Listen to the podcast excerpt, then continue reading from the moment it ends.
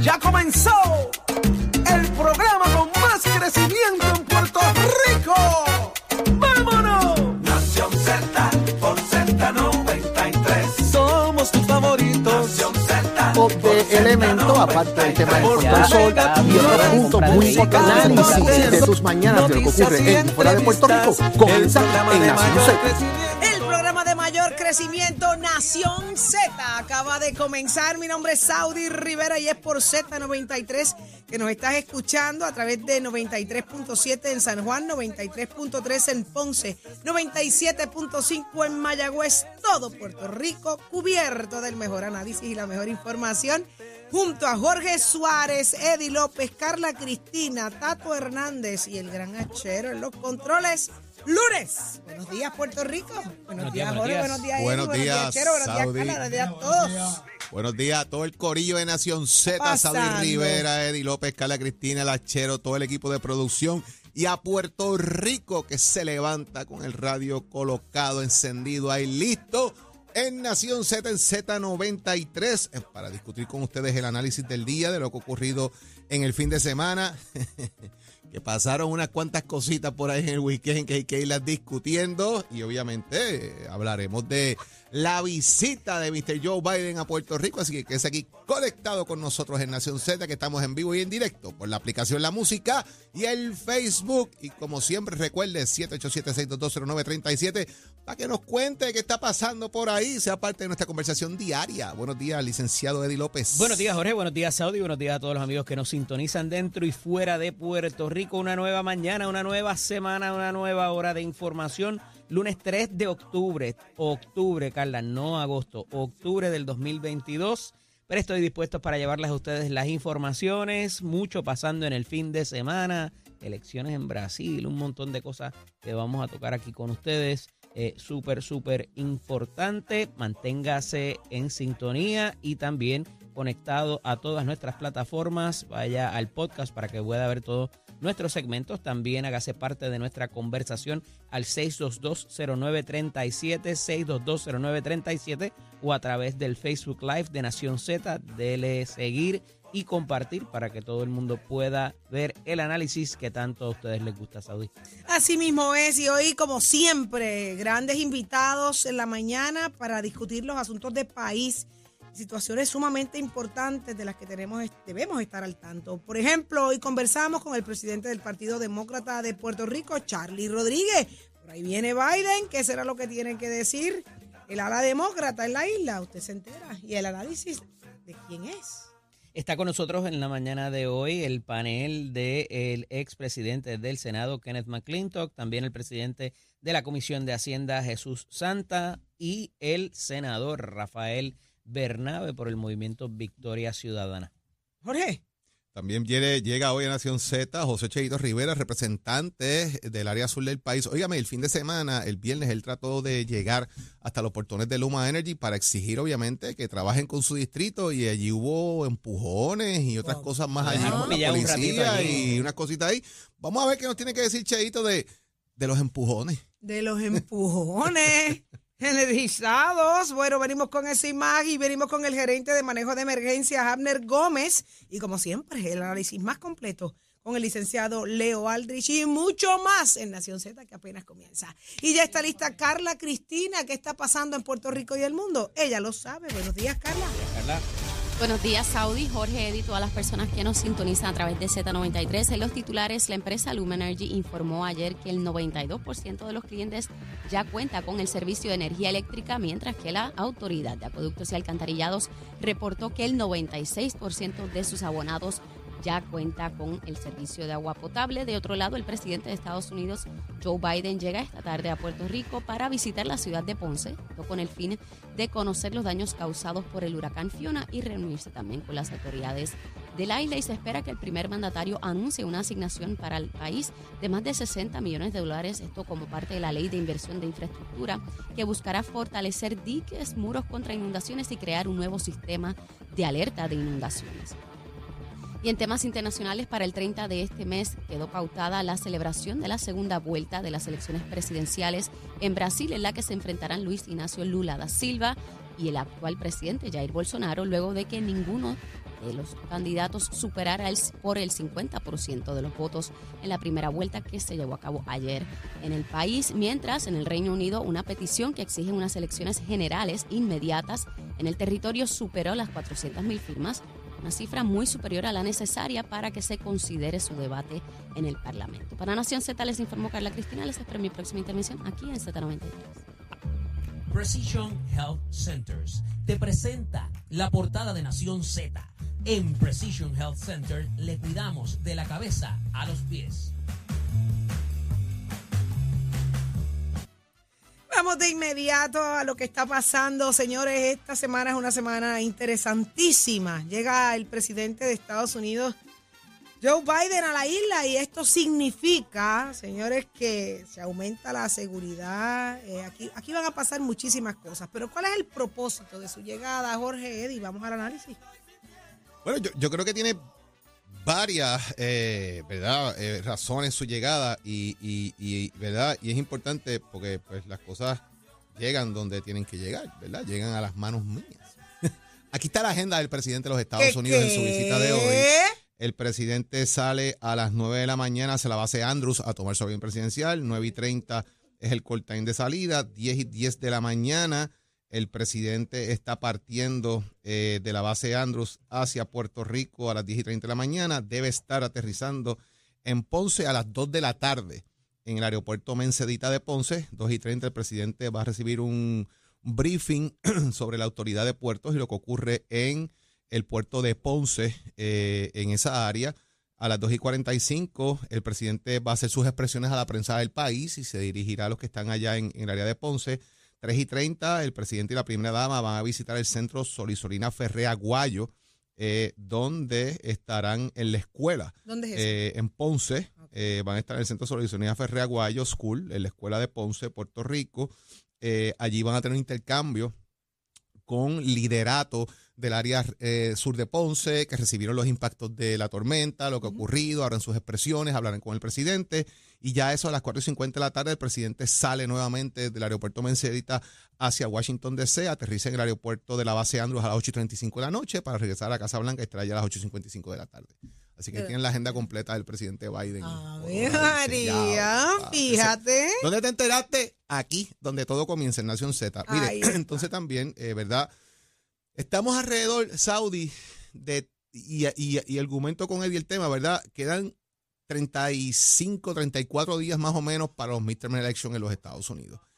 Florida sigue siendo un estado poderoso, es un swing state, eh, que es un swing state, que lo mismo gana un demócrata que gana un republicano. Las últimas elecciones han sido elecciones bastante apretadas allí para todo el mundo.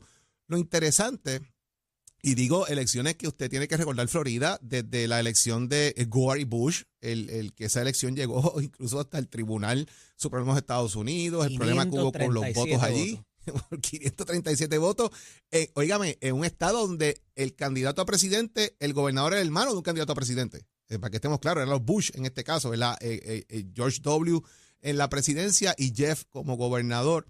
¿Cuál es el impacto que tiene esto en el voto hispano? Y, se los digo en el sentido de cuántos puertorriqueños, por ejemplo, que se han mudado a Florida, votan. Fíjate qué interesante, y lo digo por experiencia. Participé en muchas campañas de inscripción de puertorriqueños en los Estados Unidos, especial en el estado de la Florida. Vota menos del 30% de los puertorriqueños que viven allá. A diferencia de aquí, que nosotros rondamos entre el 65 y el 70% de la masa electoral inscrita que sale a votar, allá no necesariamente hay una motivación real de salir a votar. Y se han hecho muchas campañas de inscripción, mucho interés en el voto hispano, en el voto puertorriqueño, pero ¿cuánto eso crece? Y me parece que la visita, igual que aquella famosa foto del exgobernador García Padilla junto a Barack Obama, comiéndose la medianoche en aquella panadería, eh, ¿verdad? Para no establecer anuncios aquí, en aquella panadería, envió un mensaje de estoy con un gobernador hispano, un candidato a gobernador hispano, un senador demócrata, comiéndome un sándwich, eh, que te inspirado en, en asuntos hispanos en medianoche, un cubano, lo que fuera, envío un mensaje. ¿Qué mensaje? Me estoy preocupado por ustedes, me identifico con ustedes. La visita de Biden acá, me interesa Puerto Rico. Sí, sí, Miren sí, los puertorriqueños, estoy aquí. Oye, nos ponen el spot mundial, todo lo que tú quieras. Pero tiene una connotación política, igual que su visita a Florida el próximo miércoles, probablemente va a tener también una connotación política con quien pudiese ser eventualmente su contrincante o candidato a la presidencia por el Partido Republicano, que es Ron DeSantis, el gobernador. Así que yo creo, ¿verdad? Qué bueno que viene, qué bueno que va a ver de primera mano lo que ocurre, qué bueno que pudiesen llegar más ayudas a Puerto Rico, ¿verdad? Yo creo que las que iban a enviar ya, ya están estipuladas. ¿Qué más pudiese llegar? Pues vamos a ver qué dice el presidente, que sale de la visita al fin y al cabo, pero tiene una contratación política sin duda. Mira, ayer me salían las imágenes de hace cinco años atrás, este, cuando pasó el huracán María. Eh, eh, yo tuve una coordinación con unas amistades en la Florida y trajeron varios vuelos con, con ayuda, ¿verdad? Plantas eléctricas, agua, un montón de cosas.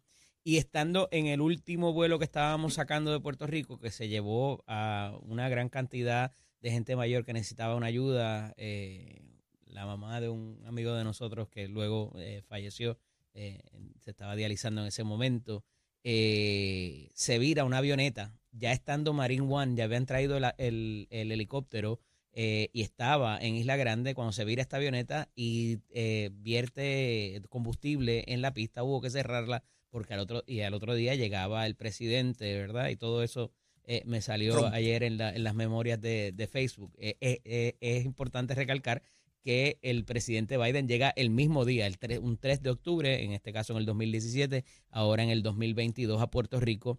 Y más allá del impacto político que muy bien trae Jorge eh, por la elección de medio término, eh, hay varias cosas que hay que recalcar en esta visita. Hay una aspiración de los alcaldes de que van a mejorar eh, las situaciones que hay de burocracia en cuanto al manejo de las ayudas federales, ¿verdad? Y cómo estas se han distribuido y, desembolsado, inclusive se han obligado.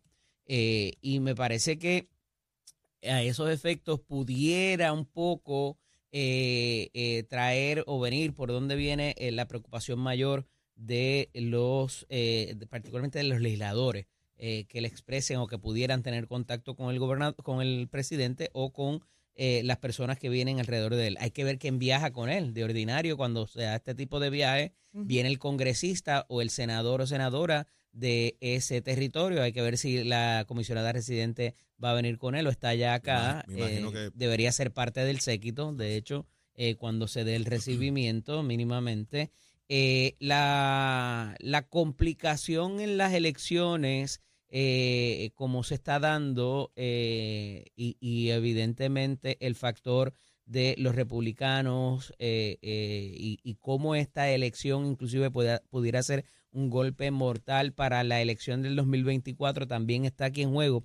Pero no sé, por lo menos sabiendo ya que él va el miércoles para la Florida, me parece, ¿verdad? lo que pase aquí no lo veo eh, tan viable como para que impacte en Florida. Y un poco voy en la línea que trae Jorge, la desconexión política que existe de la persona que se muda, porque tú estás pendiente a 20 cosas, a dónde vas a vivir, a dónde vas a la escuela, eh, cómo las rutas, ¿verdad? Y, y hay esa desconexión política, además de lo complicada que son las elecciones allá, porque allá tú votas muchas veces hasta por el sheriff, por los jueces, por, eh, por el, el, school board, o sea, hay un montón de cosas y hay veces que ese eh, eh, eso frena la participación. Dice, yo no sé, yo acabo de llegar aquí, yo no conozco a nadie, allá yo conocía, yo sé que es el alcalde, el senador, el representante y el gobernador.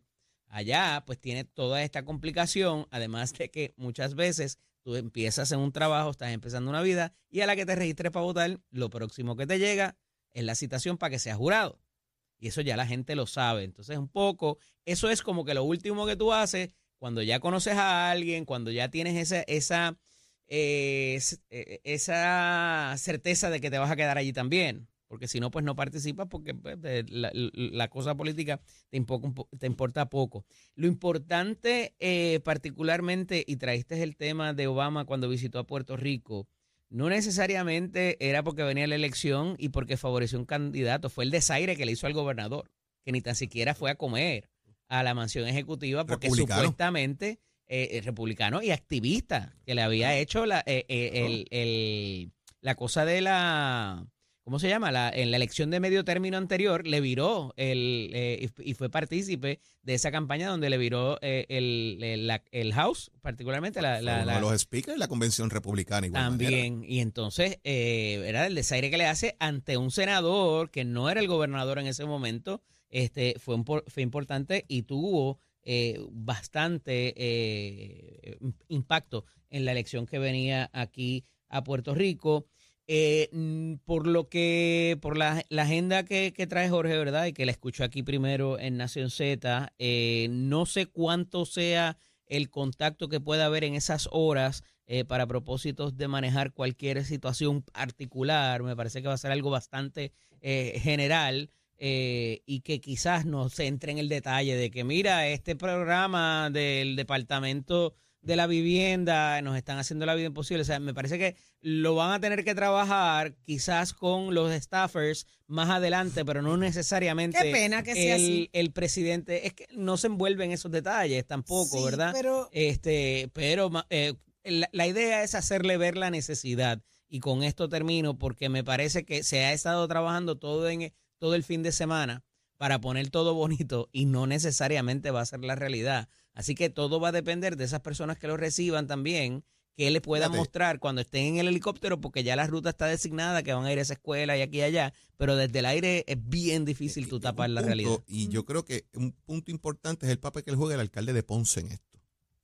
¿Por qué? Porque es la persona que va a tener la oportunidad también de, eh, como es en su municipio, de estrechar la mano al presidente y decirle tres cosas. Pero no puede variar la ruta. No es que varíe la ruta, es que le diga, mire, eh, eh, no, nosotros no vamos a cambiar ruta, por eso está establecido, pero aquí, aquí hay problemas de energía eléctrica, aquí tenemos problemas con esto, aquí tenemos problemas con lo otro. Sin embargo, calles estuvieron cerradas en estos días, embreando, tirando asfalto. A eso me refiero, va a pasar. ¿Para qué usted hace eso, alcalde? Deje que vea la realidad. No necesariamente el alcalde lo estaba haciendo. ¿Estatal? ¿A qué lo hacen? pues si es parte de la realidad que enfrentamos. al alcalde no lo habían dicho y, y, anoche tuve una conversación con una persona que trabaja con el alcalde y el alcalde no sabía todavía ni cuáles eran los puntos. O sea, la única comunicación que hubo con el municipio era un briefing de unos puntos importantes que necesitaban y con la policía municipal para el tema del tránsito. Lo demás estaba totalmente hermético. El alcalde ayer todavía no sabía a qué hora exactamente iba a llegar el presidente, para qué hora él tenía que trasladarse y cuáles eran los puntos. O sea, era, era bien hermetismo de verdad. Yo lo veo normal por la cuestión de la seguridad. Pero, pero, pero, de ahí a la estatal, o la estatal o la municipal, quien haya sido, ir a, tirar brea, a cerrar calles, porque viene el presidente, mire, ese es el error que siempre se comete, dejen que, que, se coma el guiso como es, que vea cómo vivimos. ¿Cuáles son los verdaderos estragos de un huracán en la isla? Mire, se arranca la brea, quedamos en boquete, eh, no reacciona. Eh, eh, tapar un boquete en este país es una oda. O sea, vamos a ver la realidad, que son las cosas como son. ¿Una qué? Una oda. Una. sin J, sin J. Yo si lo llego a decir con J, es una O. es una odienda, ¿entiendes? Sin J. Insisto en lo que dije el viernes. Móntelo en un helicóptero y vuélenlo. Y vimos el fin de semana el Marine One llegar al área de, Ponce y hacer unas maniobras de aterrizaje y lo demás. No está en la agenda que vaya en un helicóptero, pero uno nunca sabe porque hay cosas que no necesariamente se escriben en la agenda. Ojalá lo hagan y él pueda ver desde el aire realmente qué pasó. Porque vuelvo, Peñuela, Guayanilla. Ah, en el área, chévere. Muévete para el sur, ve a Cabo Rojo, ve a Peñuela, ve a Guánica, ve a Guayanilla, ve a Juntas, para que vea lo que pasó allí y se dé cuenta de lo que hay. Y otro punto, Eddie, que traigo en, esa misma discusión, ¿verdad? Eh, y, no tanto en la Cámara, porque en la Cámara hay 221 demócratas y 209 republicanos que van a reelección. Y eso es importante porque tiene una Cámara fija. Pero el Senado, que me parece que es por donde anda la cabeza del presidente Biden, tú tienes 50 republicanos, 48 demócratas y dos independientes. Pero de esos 50 republicanos, 21 van a reelección de medio término. Y eso puede hacer un cambio grande en la Cámara porque hay 14 de los 48 demócratas Pero lo que pasa aquí en Puerto Rico, la, la, respuesta a los puertorriqueños va a ser un impacto a cómo vote la persona en Florida. O en Filadelfia, o en Nueva York, o en New Jersey, que hay concentraciones grandes de, puertorriqueños y comunidades que sí participan, porque no podemos tapar el cielo con la mano. En Nueva York sí hay una participación grande de puertorriqueños políticamente hablando, tanto en, el, en el gobierno estatal como en el gobierno federal se involucran y se mueven. New Jersey es igual.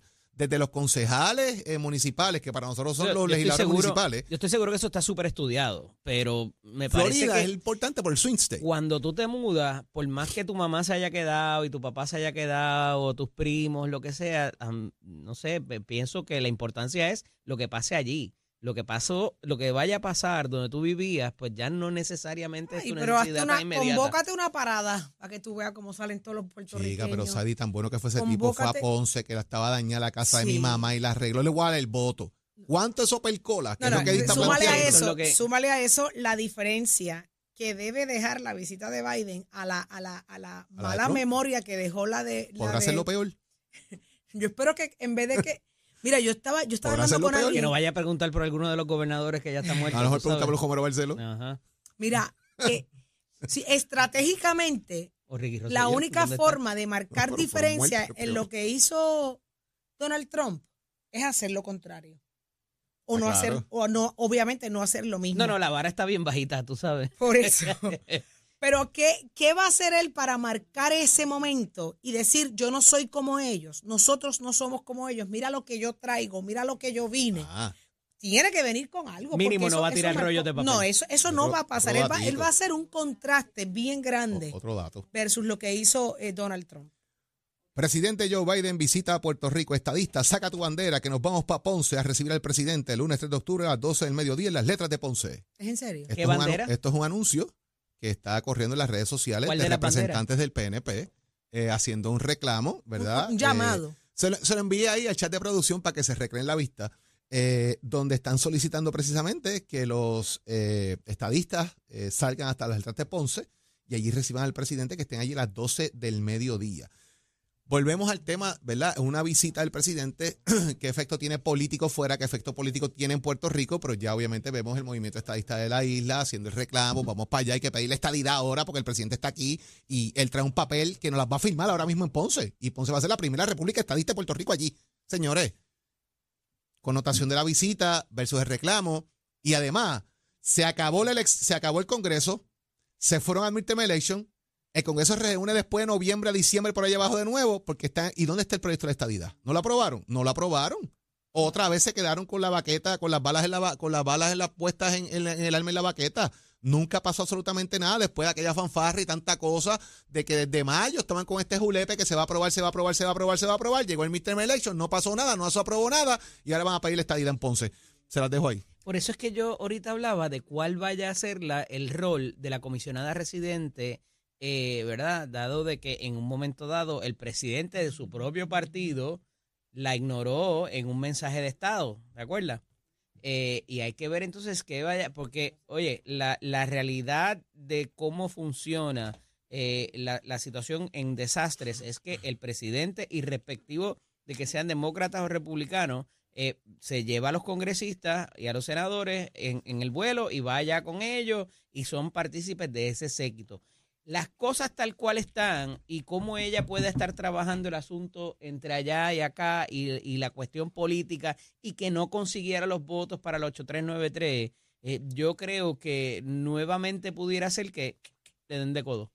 Sería interesante, eh, aparte yo analizando lo que ustedes están diciendo, el horario y la agenda, es muy triste que se vaya. ¿A qué hora sale? A ¿Regresa? las 4 y 50 sale. No, Sí, usualmente, caramba, caramba, no. ahí es de usualmente, día. esas, usualmente esas visitas son eh, de día y duran de 2 a 3 horas, Sí, no ahí pare está más de ahí. problema, ahí Es que de noche hay un riesgo adicional de seguridad. Pero y- caramba, y es que tiene que ver cómo está esto pagado en un par de sitios. ¿Cómo es que este país todavía tiene, tiene pueblos sin luz? Tú lo querías llevar para su luz? galería. Yo me lo hubiese llevado para allí a tomar café. Mira, va y se te pierde. Calla la cocina. Mira, eh, hay que reconocer algo mí me también. preocuparía a otras personas allí. Ay, China. China. Mira, eh, estrujadito sale. ¡Mira! ¿Qué le pasa a esta? Y, y es interesante, y, y quiero, y quiero irme con esto, con la cita del presidente, donde dice que envió un mensaje de que la crisis en Puerto Rico, en la Florida y en, Sur Carol- en Carolina del Sur es un asunto de todo Estados Unidos. Incluyó a Puerto Rico sin ser un estado, ¿verdad? Y reconoce así que territorialmente somos parte de, de la nación y eso es un- muy bonito, muy bonito. Eso pues, Como diría el presidente del Senado. Qué bueno es él. qué bueno es el ELA. Politics made strange. Ahora es que me pones nerviosa, dímelo en español. Dímelo en español. La política trae, trae Lo de compañeros. amigos de cama. de amigos de cama ¿sabes? se oye feo. Ay, Virgen Santa. Óigame, lo cierto es que muchas cosas continúan pasando a raíz del paso de Fiona, eh, con el paso y no el paso de Fiona. Vamos a hablar de inmediato con el gerente de manejo de emergencias de Luma, Amner Gómez. Muy buenos días. Buenos días, Gómez. Buenos días a todos y gracias por la oportunidad para informar al pueblo. Amner, ¿estás vivo? Estamos vivos y luchando y trabajando sin parar hasta que cada puertorriqueño tenga el servicio de energía eléctrica que merece. Han sido semanas bien duras, de mucho trabajo, de muchos reclamos, de muchas exigencias, donde hay que estar al pie del cañón. Al día de hoy, ¿cómo se resume el estatus de Puerto Rico en cuanto a la situación de, de la energía eléctrica? Bueno, primero, primero eh, los últimos números que tenemos, estamos en un 92% ya en algún momento del día ¿verdad? de la mañana vamos a entrar en 93. Estos son 1.354.952 clientes para, como les dije, un 92%. Las regiones de San Juan y Bayamón están entre 98 y 99%. Eh, la región de Arecibo está en 95%, Caguas en 97%. Como saben, el mayor reto es Ponce y Mayagüez, que están, Mayagüez está en un 70% eh, y Ponce está en un 86%. El mayor daño físico que hemos identificado ha sido eh, ¿verdad? entre de eh, Ponce hacia Cabo Rojo y de Mayagüez hacia Cabo Rojo. ¿verdad? Tenemos 700 empleados destinados en estas dos regiones, eh, trabajando 24/7 eh, para restablecer el sistema lo antes posible. Eh, como les dije, nos hemos encontrado en esa área mayor ma- daño físico, pero también mucho daño eléctrico, que es el que no se ve, que son los componentes de las líneas, los componentes de las subestaciones, que una vez se energizan, se identifican averías. Así que esto es algo que ya lo teníamos prediseñado en nuestro plan de trabajo, un plan de trabajo logístico muy metódico, eh, que nos ha ayudado a avanzar, eh, que en dos semanas, ¿verdad?, de la entrada del huracán, eh, podamos llegar a, a este porcentaje. Nosotros queremos ya eh, esta semana alcanzar un mejor porcentaje en estas regiones, pero enfocado en Cabo Rojo, Las Aguanicas, Peñuelas, San Germán, Sabana Grande, eh, Hormigueros, eh, y ¿verdad? Eh, todavía en Mayagüez hay áreas afectadas, si subes hasta Isabela, y también en el sur, ¿verdad? Aunque se ha avanzado bastante para, para esos municipios, ¿verdad? Que son el noroeste y, y, y sureste de Puerto Rico.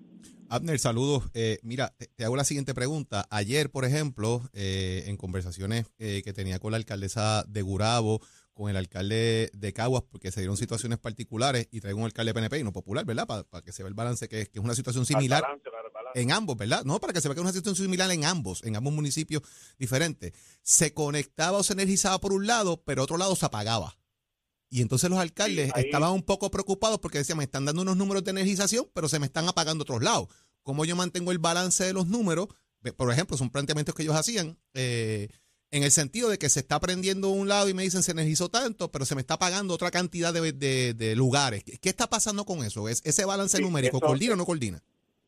sí coordina y te voy a explicar. El, el asunto es que eh, se restablece un área y luego se va a arreglar otro y se tiene que hacer un- una vía libre o algún proceso, procedimiento que hay que energizar. Pero son procesos de muy pocas horas eh, donde podemos ¿verdad? Eh, ajustar nuestros trabajos. Pero al final del día el porcentaje sigue siendo el mismo porque son trabajos que se han hecho en avance posterior a- a- al paso del huracán y, y sí, tiene, tiene mucha lógica lo que mencionas, que ellos pregunten eso, así que Claro. cada alcalde tiene un cuenta clave, que es un- una persona que le va a dar eh, esa información.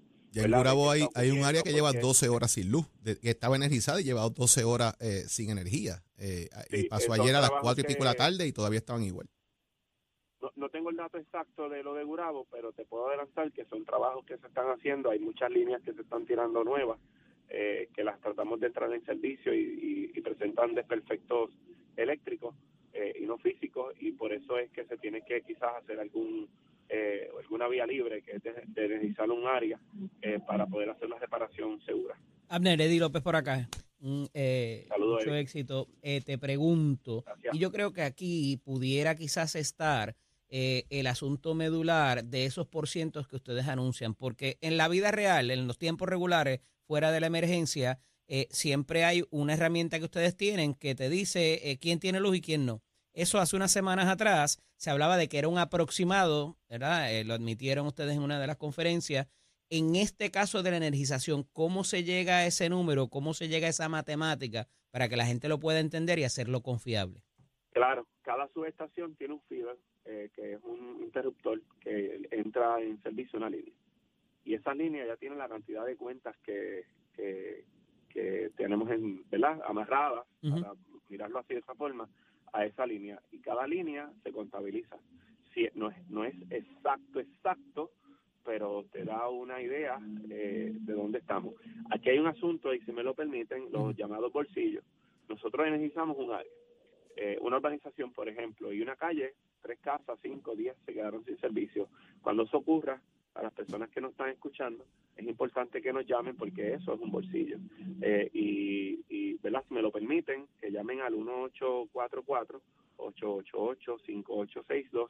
También puedo usar el app de, de mi Luma para poder, eh, ¿verdad? Eh, informar este tipo de averías para coordinarle una brigada y que porque eso a menos que se informe ustedes no lo ven no tienen visibilidad de esos eh, bolsillos sí no no tenemos alcance porque nosotros vemos a grandes escalas no estos pockets que son los bolsillos que se crean que son quizás fusibles que eh, verdad cuando se, se subió el sistema se quedaron fuera y muchas personas piensan que con la primera querella pues ya eso está notificado, pero es bueno que siempre llamen. Eh, quizás cuando llamen le van a decir, mire, su sección todavía está aquí en, mesa para trabajarla, pero se da el caso también que no, no tuvimos visibilidad y es importante que nos dejen saber. Ander, ¿qué va a pasar con la factura de la luz del próximo mes? ¿Va a variar en algo? ¿Va a haber, va a haber estimaciones?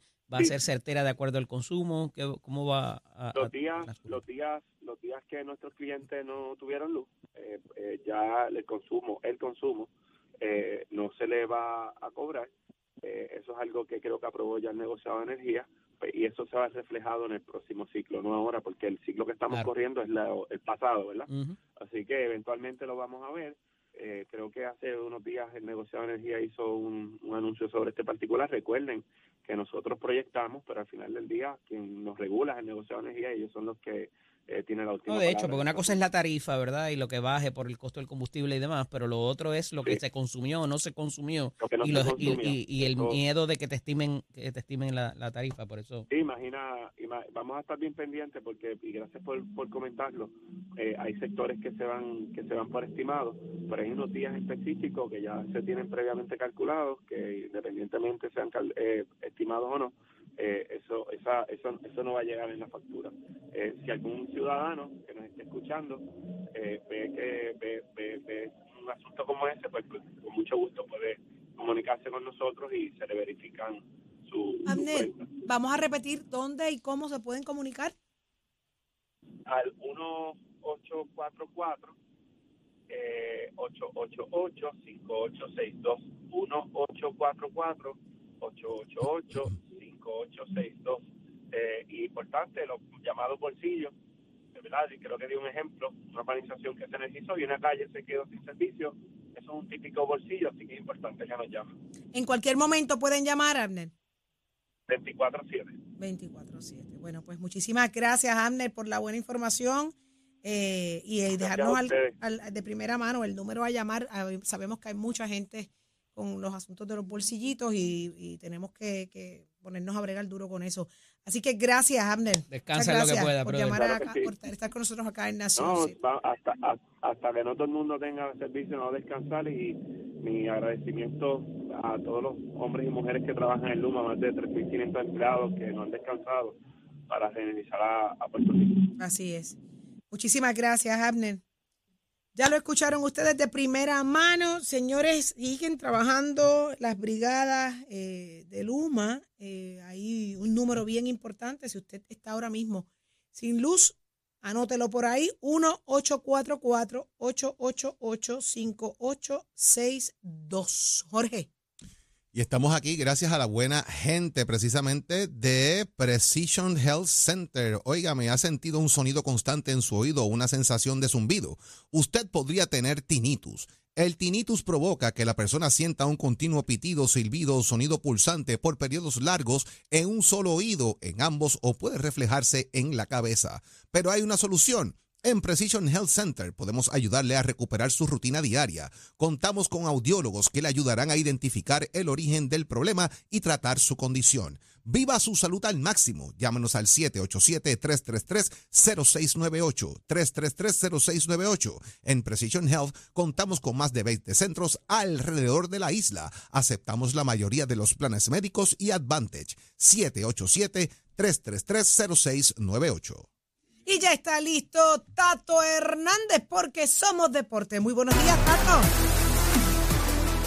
Vamos arriba, vamos arriba, vamos arriba, señoras y señores. Good morning, everybody. Saludos a todos en el estudio. Ya usted sabe cómo es eso. Bienvenido al mes de la Estamos en octubre 3, así que ya usted sabe cómo es eso. Vámonos con los deportes. Pero antes, esta sesión de deportes, Escuela Piso de Mestre Escuela que te informa, ya estamos en nuestros cursos naturales, ya empezaron las clases. Puede pasar por nuestra dirección. Si está en el proceso de matrícula, puede llamar al 787-238-9494. Estudiante, pues que todavía esté pasando por los efectos de que no tenga luz, comuníquese e infórmelo al 787-238-9494. Bueno, vámonos que ayer, todos los que nos gusta el béisbol, fue uno de los momentos más grandes que se vio en toda la televisión de todas partes del mundo.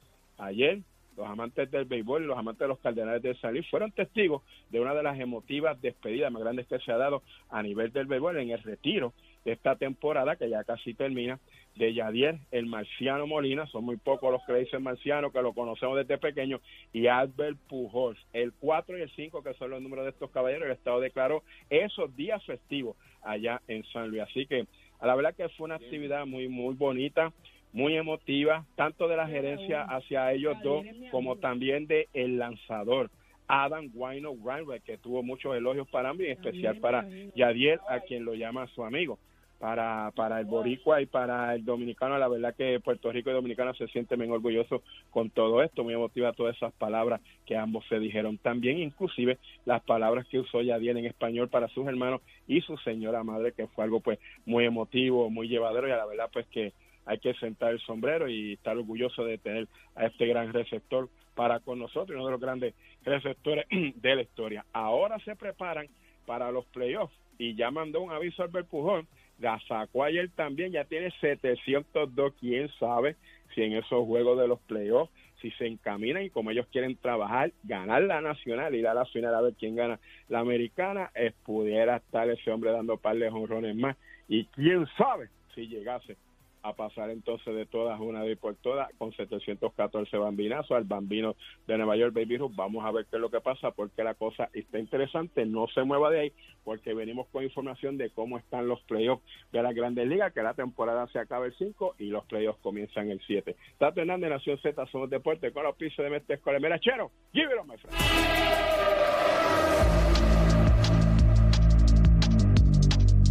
Buenos días, soy Carla Cristina informando para Nación Z. En el tránsito a esta hora de la mañana se mantienen relativamente despejadas gran parte de las carreteras a través de toda la isla, pero ya comenzaron a congestionarse algunas de las vías principales de la zona metro, como la autopista José Diego entre Vega Alta y Dorado, también entre Tuabaja y Bayamón, igualmente la carretera número 2 en el cruce de la Virgencita en Tuabaja, algunos tramos de la PR5, la 167 y la 199 también en Bayamón y ya está semipesada la 30 entre Juncos y Gurabo y durante este fin de semana en nuestras carreteras ocurrieron cuatro accidentes de carácter fatal, lo que eleva a 181 muertes las cifras de fallecimiento de este tipo en lo que va de año, por lo que la Comisión para la Seguridad en el Tránsito y nosotros aquí en Z93 reafirmamos la recomendación a conductores y peatones para que respeten los límites de velocidad y las leyes de tránsito. Más adelante yo actualizo esta información para ustedes. Ahora pasamos con el informe del tiempo. El Servicio Nacional de Metrología nos informa que para hoy se espera que aguaceros pasajeros continúen moviéndose sobre sectores del este durante la mañana, seguido por tronadas sobre sectores del interior y noroeste de la isla, ya esto en horas de la tarde. El viento estará leve hoy moviéndose del este-sureste, mientras que las temperaturas máximas deberán fluctuar entre los medios 70 grados en las zonas más elevadas de la montaña y los bajos 90 en áreas costeras. De hecho, una advertencia de calor está en efecto para sectores del centro-norte de la isla. Más adelante les comparto el pronóstico marítimo. Para Nación Z les informó Carla Cristina. Les espero mi próxima intervención aquí en Z93.